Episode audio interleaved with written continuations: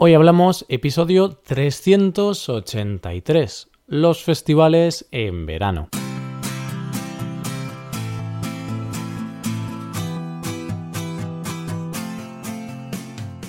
Bienvenido a Hoy Hablamos, el podcast para aprender español cada día. Ya lo sabes, publicamos nuestro podcast de lunes a viernes. Puedes escucharlo en iTunes, en Android o en nuestra página web.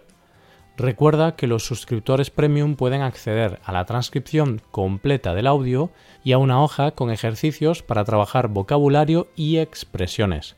Hazte suscriptor premium en hoyhablamos.com. Buenos días, buenas tardes o buenas noches, queridos oyentes, queridos amigos. ¿Qué tal estáis todos? Seguro que estáis muy bien. Y bueno, querido oyente, si no estás bien, pues piensa que vendrán tiempos mejores. Además, estamos en verano, por lo que todos tenemos motivos por los que estar contentos y felices. En el programa de hoy seguiremos con el tema del mes, que es el verano. Claro está. Hoy vamos a hablar de otra cosa típica del verano, como son los festivales y los conciertos. Aunque no soy un gran fan de los festivales, asisto cada verano a uno o dos y creo que es algo que hacemos la mayoría de los jóvenes. Así que vamos a hablar un poquito del tema. Hoy hablamos de los festivales.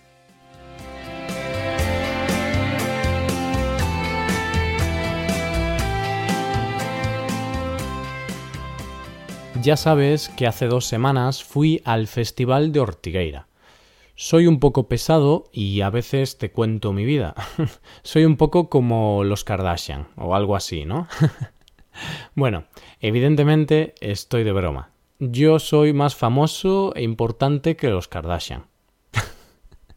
bueno, aunque no esté a la altura de los Kardashian en cuanto a popularidad, me gusta contar un poco mi vida porque sé que puede ser útil para mejorar tu español. Y hombre, a todo el mundo le gusta hablar un poco de uno mismo. Además, tengo una vida apasionante. Poniéndome un poco serio ahora, te comento lo del festival porque esto es algo que hace mucha gente en España, irse a uno o varios festivales durante el verano. Irse de festivaleo, diríamos coloquialmente. Esto es algo que hacen los más jóvenes, principalmente. Los meses de verano son muy frenéticos. Hay muchas cosas que hacer y una de las grandes atracciones son los festivales. Los festivales despiertan pasiones, pero también desatan odios. A mí me ocurre que estoy un poco mm, en un punto medio. Me gustan algunas cosas, pero odio otras cosas de los festivales. Antes de seguir, no he comentado qué es un festival, pero supongo que eso todo el mundo lo sabe, ¿no? Es un evento musical que junta a varios grupos y usualmente dura varios días. Es algo que se hace en todo el mundo. Como he dicho antes, es un evento al que acuden sobre todo los más jóvenes, pero eso no quita que personas menos jóvenes no puedan acudir, por supuesto. De hecho, vayas al festival que vayas, siempre vas a encontrar a alguna persona que quizá es un poco mayor que la media, pero que aún así se lo pasa genial y disfruta muchísimo. Y ya que estamos hablando de los festivales, ¿por qué la gente decide ir a esa locura? ¿Cuáles son las bondades de los festivales? La primera bondad es evidente, y es que podemos ver a nuestros grupos favoritos en directo. Y no solo a uno, sino que vamos a ver a muchos grupos seguidos. Recuerdo, por ejemplo, la vez que acudí al Nos Alive en Lisboa en 2014. Este festival aglutinó a grupos como The Black Keys, Arctic Monkeys, Imagine Dragons y muchos más grupos muy buenos. Y todo eso solo en tres días. ¡Qué locura! Además, algunos estudios científicos dicen que asistir con frecuencia a conciertos, festivales y otros eventos de música en directo nos hace más felices. Sin duda, nos hace más felices porque es una experiencia que compartimos con miles de personas y en la que podemos disfrutar de nuestros grupos en directo y bailar sin vergüenza ni pudor alguno.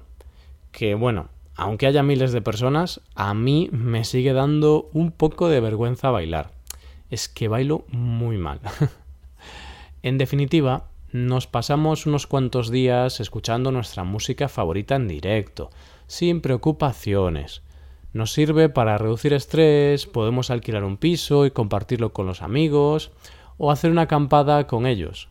Fiesta y diversión. ¿Qué más queréis? ¿Qué más queremos? Por Dios, si es maravilloso. Pero, aunque aquí estoy pintando muy bien los festivales, todos sabemos que no todos son bondades, también hay inconvenientes. Y la desventaja, el inconveniente número uno, es que hay mucha gente. Sí, es genial poder compartir ese momento musical tan íntimo con miles de personas, pero también necesitamos respirar, ¿no? De vez en cuando está bien poder moverse un poco y que no invadan tu espacio personal cada segundo. O bueno, que no te tiren una cerveza por encima, pues también sería algo de agradecer. Eso, que los festivales están abarrotados, están petados. Para mí es una de las desventajas más evidentes.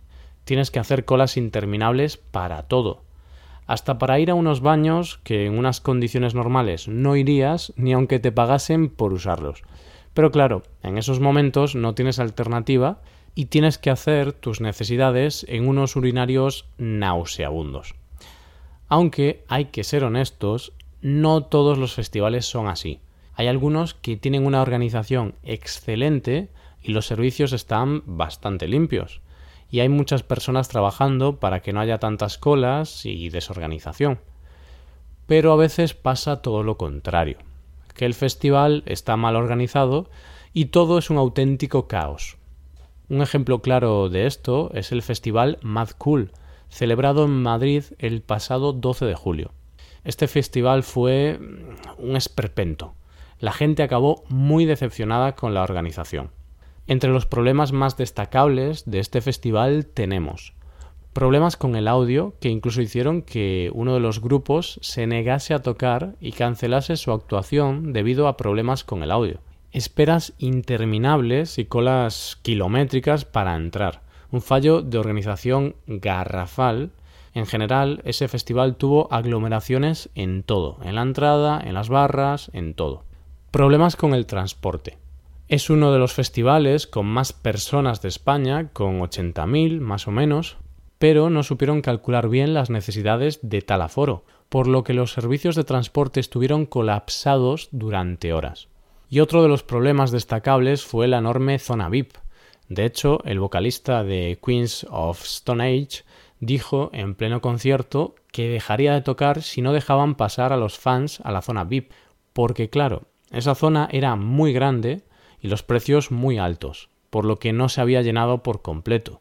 Y eso queda bastante feo en un concierto y entiendo que al grupo no le guste, porque quieren ver cómo los fans disfrutan con su música. Como ves, esto es un ejemplo de un festival al que es mejor no acudir. Reconozco que estoy siendo un poco negativo, quizá. Este es un caso concreto y no es normal que suceda esto. Pero también te quería hablar de este festival porque la semana pasada se habló mucho sobre el tema en España. Si es que el festival fue tan mal que hasta un autobús tuvo un accidente y se quedó colgando de un puente. Por suerte, el autobús estaba vacío y el conductor solo resultó herido leve. Pero bueno, como te he dicho, esto es una excepción. Es verdad que a veces los festivales pecan de falta de organización o de mala planificación, pero si está bien planificado, todo lo que he comentado no debería suceder. De hecho, volviendo otra vez al festival al que acudí hace cuatro años, recuerdo que todo había ido como la seda. Para entrar al festival solamente había tenido que esperar 15 o 20 minutos, los puestos de comida y bebida funcionaban muy bien e iban bastante rápido, había muchos baños y el transporte también funcionaba de forma muy eficiente. Así que ninguna queja. Hay gente que dice que en Portugal se les da muy bien organizar eventos de este tipo. En base a mi experiencia, mm, puedo decir que sí, que lo hacen muy bien. Quizá los organizadores de España tienen que aprender alguna cosa de los portugueses. Y la verdad es que al comienzo del episodio he dicho que iba a hablar sobre los festivales y los conciertos y he acabado hablando solo de los festivales. pero bueno, al final un festival es como un concierto, pero a lo grande. Podríamos decir que un festival es como muchos conciertos juntos, ¿no? No sé, no sé. Más o menos es la misma cosa. Música en directo, mucha gente, comida, bebida. Lo único que un concierto mm, no tiene tantas complicaciones de logística como un festival. Y creo que ya lo he dicho en varios episodios, pero ¿recuerdas si me gustan o no los festivales? Pues podemos decir que lo mío con los festivales es un amor-odio, como he dicho en alguna ocasión. Los amo por momentos y los odio en otros instantes. es que ya sabes que yo soy un acomodado y soy muy quisquilloso. Así que para mí, con un festival al año es suficiente. Una vez al año no hace daño. y con esto ya vamos llegando al final. En los próximos programas de los lunes seguiremos hablando sobre otros temas relacionados con el verano. Espero que te haya gustado. ¿Qué te parecen los festivales? ¿Te gustan? ¿Los odias? Esto es todo, querido oyente. Muchas gracias por escucharnos. Por último, te recuerdo que puedes ver la transcripción completa y una hoja de ejercicios para trabajar vocabulario y expresiones en nuestra página web. Ese contenido solo está disponible para suscriptores premium. Hazte suscriptor premium en nuestra web hoyhablamos.com. Nos vemos mañana con un episodio de Cultura Española. Muchas gracias por todo. Pasa un buen día. Hasta mañana.